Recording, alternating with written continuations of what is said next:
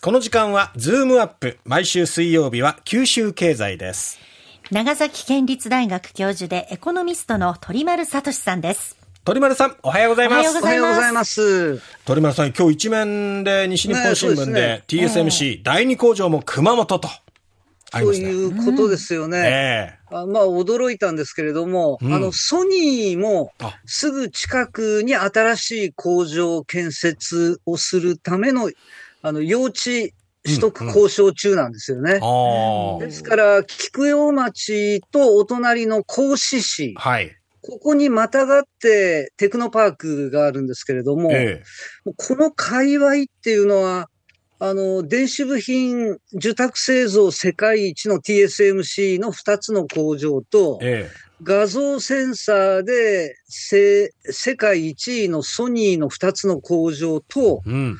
あと半導体の製造装置世界3位の東京エレクトロン。え、これが集中立地する半導体銀座。銀座。いや、本当そうですね。昭和チックな表現ですけれども、えー、になりましたですね。まあ、どう考えても、あの、インフラや、インフラのキャパだとか、えー、人材の供給は追いつかないんじゃないかっていうことですので、うんうん、どう打開するのかっていうことで、あと水資源の確保だとか、あと産廃処理が耐えられるのかとかですね。この場所っていうのが、あの、九州地図で見ると、あの、いわゆるあの、へその位置に、はい。相当するんですよね。えー、ですから、もうもはや熊本県の一つの地域の局所的な問題じゃなくて、えー、九州全域の課題になってきてて、うん、今のところ、あの、国の方で多分今回の第二工場もそうなんでしょうけれども、はい、国が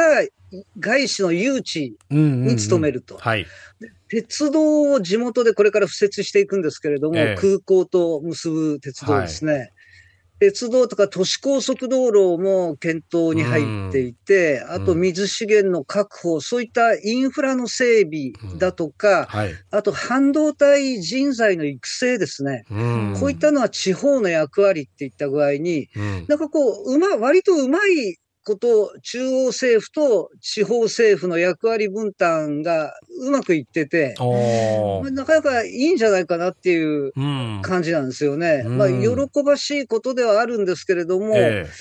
ー、あの、このパワーを九州全域に広げていくためにどうすればいいのかっていう、あの、知恵とかアイデアが求められていて、ええ、今、実はあの、九州地方の底力が問われているっていうことですので、この緊張感っていうのを、うん。あの、例えば財界だったら九州経済連合会だとか、はい、行政だったら九州地方知事会でもっと緊張感をオール九州で共有したいっていうところですね。うそうですね。えまあ、タイミングのいいことに、あの、先月から九州地方知事会の新しい会長に、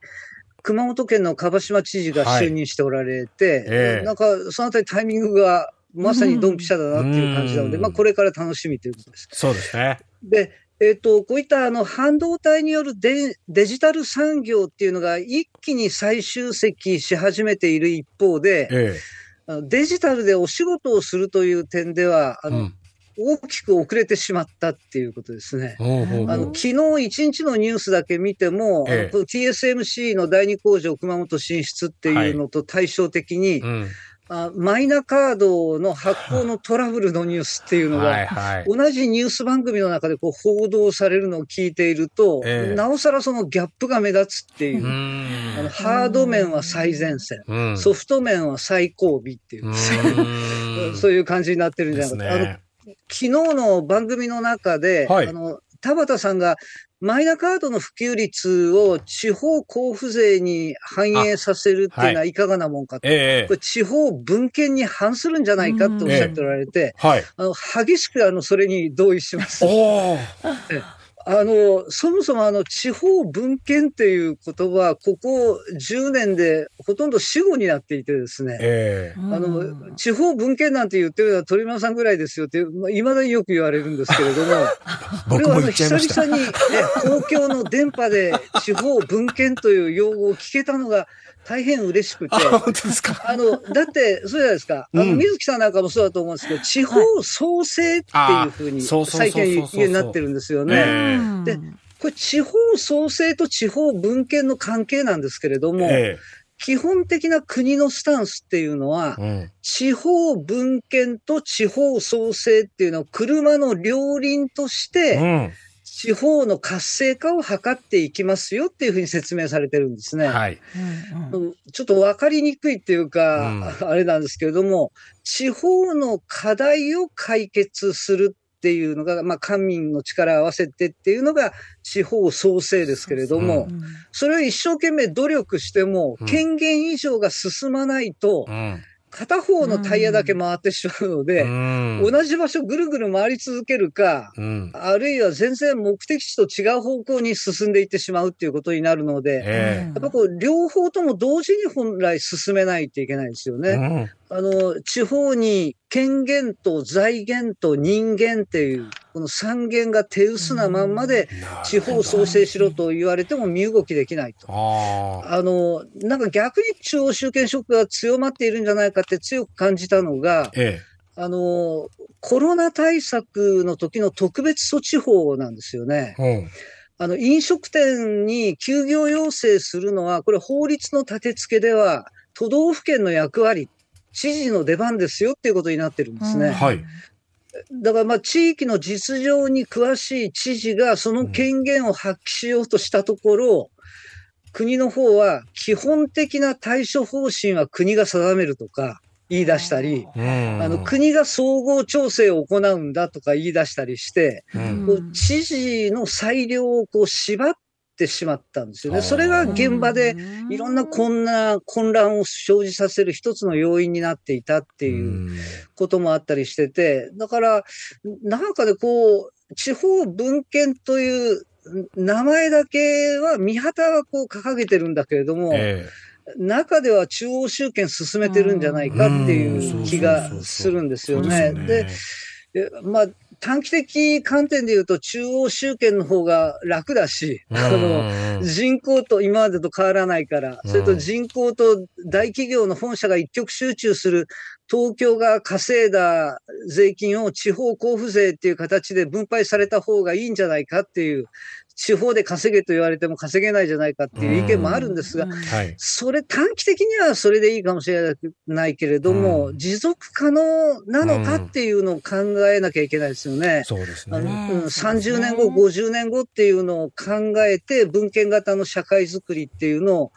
こう考えていかなきゃいけないと。あの、昨日も、あの、新しい資本主義の実行計画改定案というのが出されて、はい、先週金曜日にはデジタル田園都市国家構想実現会議っていうのが開かれてて、うん、どっかに地方分権の血の字が出てくるんじゃないかなと思ったら、一切なかったですね。あの残念無念という感じで、なんか短期的なことばっかし、私たちもそうだけれども、えー、政治の方も足元ばっかしこう見るような癖が失われた30年でついてしまって、昭和の時代ってもっとでかい話してたような気がするんですよね。そうですね。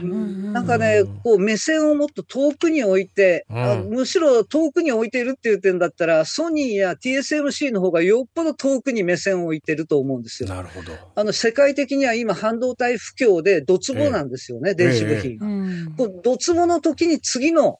盛り上がってくるときを考えて設備投資するっていうことですから、ええ、もっと先を見て、いろんな政策を考えていきたいなっていう気がしますね。本当そうですね。